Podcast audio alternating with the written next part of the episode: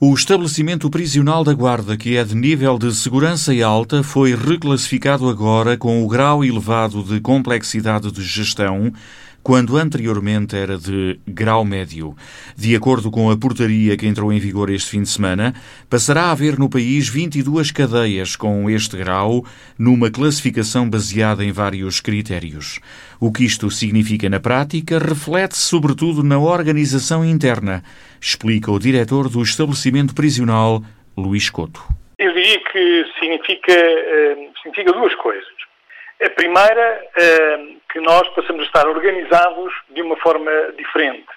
Enquanto que neste momento eh, tínhamos uma única unidade, eh, tínhamos a, estrutura, a estrutura do estabelecimento regional era tratada de uma forma conjunta, portanto, tudo era tratado da mesma forma.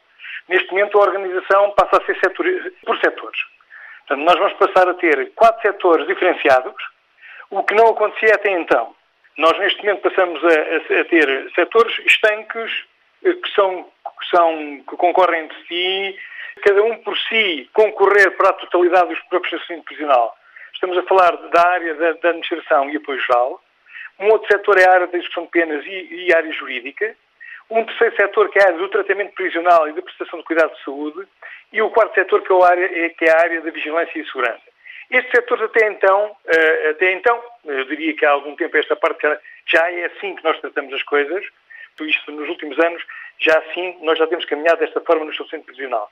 Agora, agora foi, é uma, é uma digamos, a, saída desta portaria, é, passamos a ser em causa, portanto, passamos a ser de facto um estabelecimento prisional de, de segurança alta, que já o éramos, mas de grau de complexidade de gestão elevada, que ainda não, não o éramos.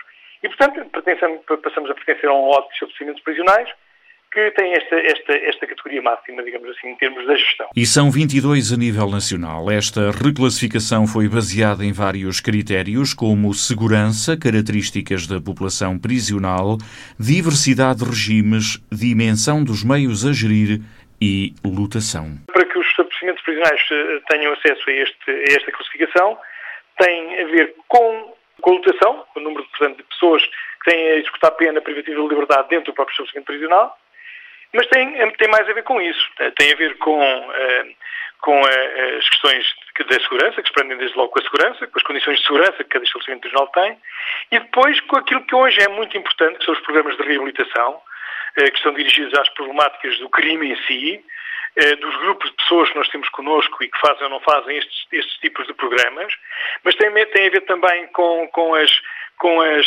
com os programas de formação profissional, de trabalho, de qualificação e ensino, com, com, os programas de promoção da saúde, portanto, tem a ver com tudo aquilo que é desenvolvido dentro do próprio estabelecimento prisional.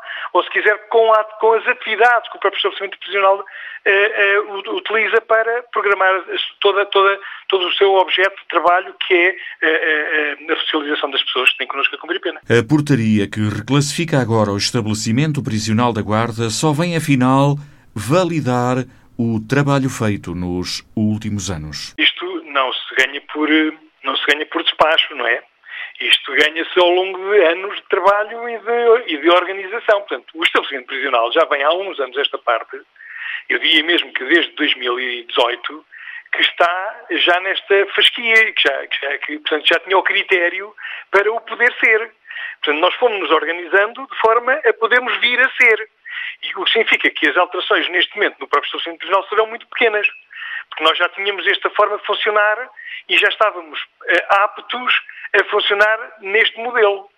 Portanto, são, é uma coisa que uh, vem, uh, vem é, uma, é, um, é, um, trabalho de anos, é um trabalho de anos. Se quiser, para, para, os nossos ouvintes perceberem melhor, todo este trabalho, eu diria que tem duas décadas.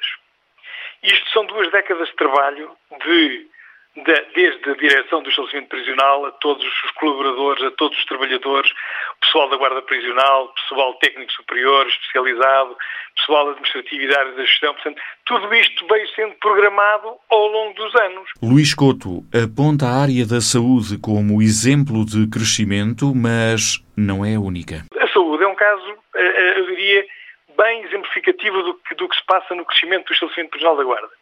O estabelecimento prisional da Guarda, há 20 anos, tinha um enfermeiro eh, contratado. e tinha um médico eh, 4 horas por semana. E na altura, há 20 anos, tínhamos 150 presos, 152 presos. Neste momento temos praticamente o dobro da população reclusa. Eh, neste, nós, nós, a nossa lotação é de 280 presos, mas eh, fomos crescendo não só em número de presos, mas fomos crescendo em número de trabalhadores. Por exemplo, como eu dizia, na área da saúde, nós, de, um, de dois profissionais, um médico de clínica geral, de medicina geral e familiar, 4 horas, e um enfermeiro, tínhamos também eh, eh, 24 horas por eh, semana. Neste momento temos quatro enfermeiros do quadro, que têm horário completo, portanto são do quadro, são mesmo são trabalhadores do, do, do estabelecimento prisional, e temos mais seis contratados. Mas para além da, da, equipa de enfermagem, que neste momento é de 10 pessoas, nós temos um médico de medicina geral e familiar 18 horas por semana, temos uma psiquiatra que faz 8 horas de consulta por semana dentro do estabelecimento prisional, temos uma médica de, de, medicina dentária, de, medicina dentária, que também faz 12 horas por semana dentro do estabelecimento prisional.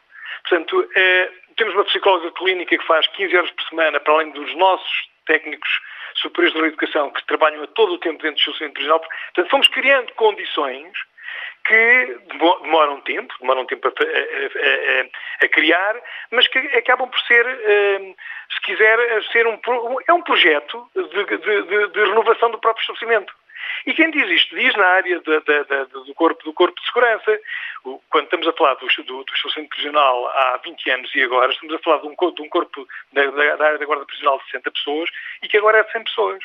Tudo isto foi crescendo, todo o estabelecimento foi crescendo para hoje ser um estabelecimento que representa praticamente eh, um crescimento de 100% face ao que éramos há 20 anos, quer em termos da, da ocupação pela população reclusa, quer em termos de resposta técnica, quer em termos de resposta da área da clínica, quer em termos da área da segurança. Portanto, fomos acrescentando, fomos acrescentando e melhorando aquilo que era possível melhorar. E, portanto, neste momento, o grande trabalho que temos que fazer é manter este, este, crescimento, esta taxa de crescimento e de qualidade da resposta. Pelo menos manter o que foi conseguido até agora é o pensamento de Luís Couto. Há 64 anos, o estabelecimento prisional da Guarda recebeu o primeiro recluso, na altura como prisão sanatório. A cadeia da Guarda, como é vulgarmente chamada, só passou a estabelecimento prisional em 1971 e atualmente integra também a zona prisional do Mondego o ex-centro educativo do Mondego.